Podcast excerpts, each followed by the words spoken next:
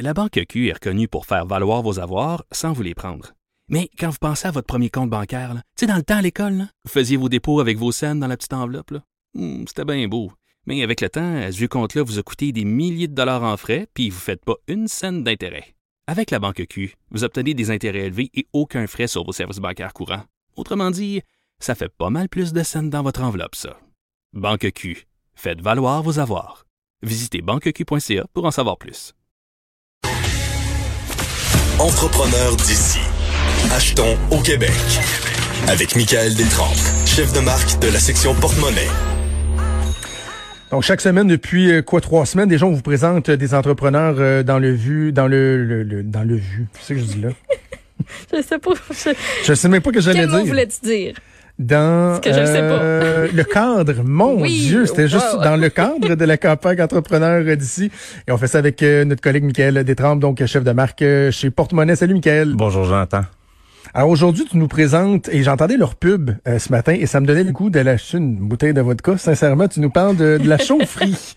Ben, ben oui, puis t'as t'as pas été chanceux parce que euh, quand ils sont venus en studio pour euh, pour enregistrer l'entrevue avec moi, euh, il y avait des cadeaux pour euh, Oh, pour non, les gens non, de, la, non. de la station et euh, Mario euh, Dumont a eu droit à une bouteille. euh, donc C'est ça. euh, Le mauvais gars de. Lévis, toujours pénalisé, tout le temps la même affaire. En tout cas, c'est pas grave. Mais bon, la distillerie, la chaufferie, euh, c'est l'histoire d'un groupe de neuf amis qui se sont donnés comme mission de produire des spiritueux de qualité. On parle de gin, de rye, vodka, euh, et c'est à partir d'ingrédients du terroir québécois. Donc du grain à la bouteille, c'est 100% québécois. Euh, tout ça se passe dans un bâtiment d'époque euh, magnifiquement restauré à Granby, où l'entreprise euh, accueille aussi euh, la clientèle à son bar. Et là, en 2020, en 2020, l'entreprise avait finalement atteint une bonne vitesse de croisière au niveau de la production. L'identité de la chaufferie arrivait à, une certaine maturité. Là, c'était le temps de croître. Même en février, euh, il y avait certains euh, des, des actionnaires de l'entreprise qui étaient au Vinexpo en France. Il y avait des belles relations, il y avait des partenariats peut-être en vue qui, euh, qui se tramaient. Puis là, euh, parce qu'on le sait, là, on, on a parlé euh, pour euh, les, les autres entreprises là, euh, des, des semaines dernières, pour développer des parts de marché là, pour un produit niché comme ça, euh, on doit se présenter en personne, on doit Ben faire oui. goûter, tu sais. Puis là, euh, l'opération en Europe, l'opération Chambre fonctionnait, tout portait à croire que 2020, euh, ça verrait la, la pleine éclosion de la chaufferie. Puis là, on écoute Vincent Van Horn, qui est le maître distillateur et l'artisan de toute l'opération. Mais là, À notre grand force, c'est quand même qu'on a des, des visages en arrière de notre compagnie. On n'est pas un géant producteur qui est rendu tellement in- humain. Le monde, le client maintenant, il cherche, il cherche l'histoire, il cherche euh, le visage, la personnalité en arrière des produits. Et nous, c'est notre point fort où qu'on est un, un vrai distillerie. Et donc, mais en effet, il faut, il faut se serrer des mains, il faut, faut parler au monde, jaser de notre philosophie de production. Alors, Et là, évidemment, bon, tu l'as dit, la COVID arrive. Là, il faut, il faut s'ajuster, il faut revoir nos, euh, nos façons de faire. Comment eux se sont ajustés? Ben justement, on parle de, de serrage de main. Euh, le serrage de main est mis sur pause indéfiniment euh, à la mi-mars. Et là, la, la PME, dans une espèce de, de twist ironique, a complètement viré sa production à l'envers pour créer du désinfectant à, à main. On parle du Purel, dans le fond.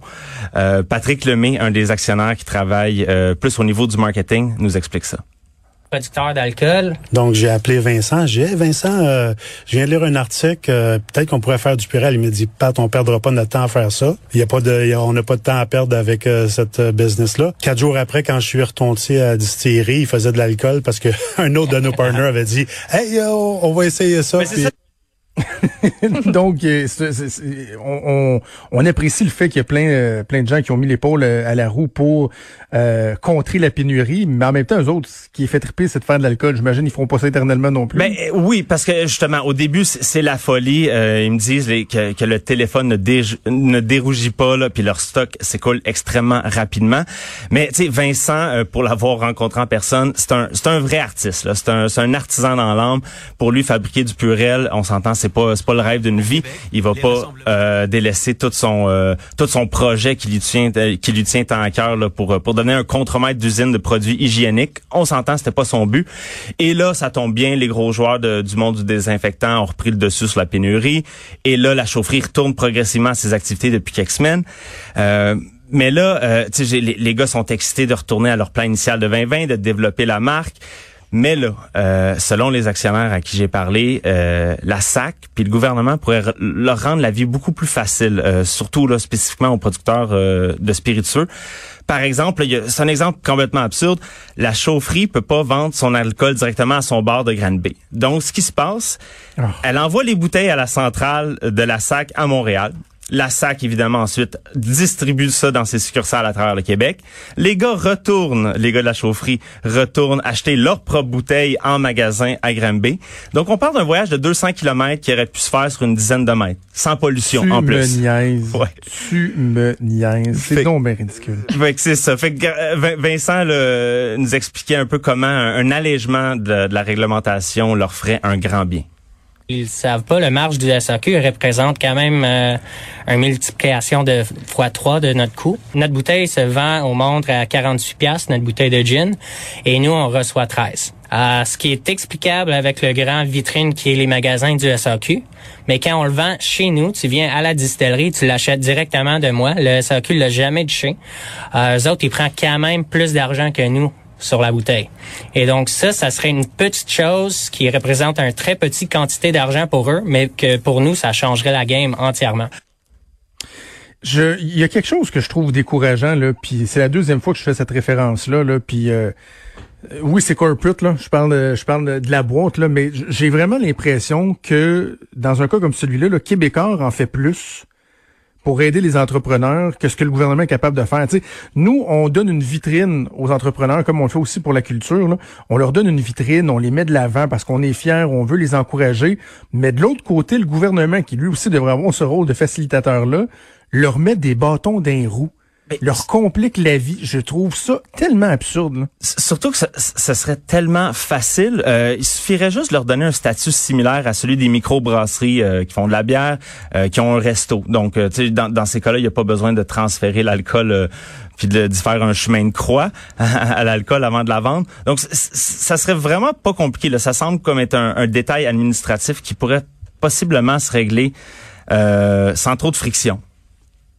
Vraiment, vraiment. OK, ben on invite les gens à aller euh, écouter le, balado en entier, ton entretien donc avec la gang de la chaufferie. C'est euh, disponible sur le balado On parle d'argent. Euh, et moi, je, leur envoie un message là, à la gang de la chaufferie. Moi, je, je veux pas de bouteille de vodka gratuite, mais sais-tu quoi? Je serais tellement curieux et intéressé de visiter ça. Il y a quelque chose qui me fascine dans ce travail-là, là, des, des, euh, des maîtres euh, distillateurs, c'est comme ça qu'on qu'on appelle ça, Michael? Exactement. Tu sais comment ils font leurs recettes, comment ils calculent tout, à quel point tout est balancé, comment ils goûtent. Moi, là, avoir l'occasion là d'aller visiter ça, par exemple, je sais pas s'il y a des endroits où il y a des, des, visites là, qui permettent les visites du public, c'est quelque chose qui me qui me passionne, qui m'intéresserait beaucoup. Alors, euh, félicitations à la gang de la de la distillerie, la la la la la, chaufferie, la, chaufferie, j'allais dire la chaudière. la chaufferie. Merci, Michael. On s'en reparle la semaine prochaine. Merci. Vous écoutez Franchement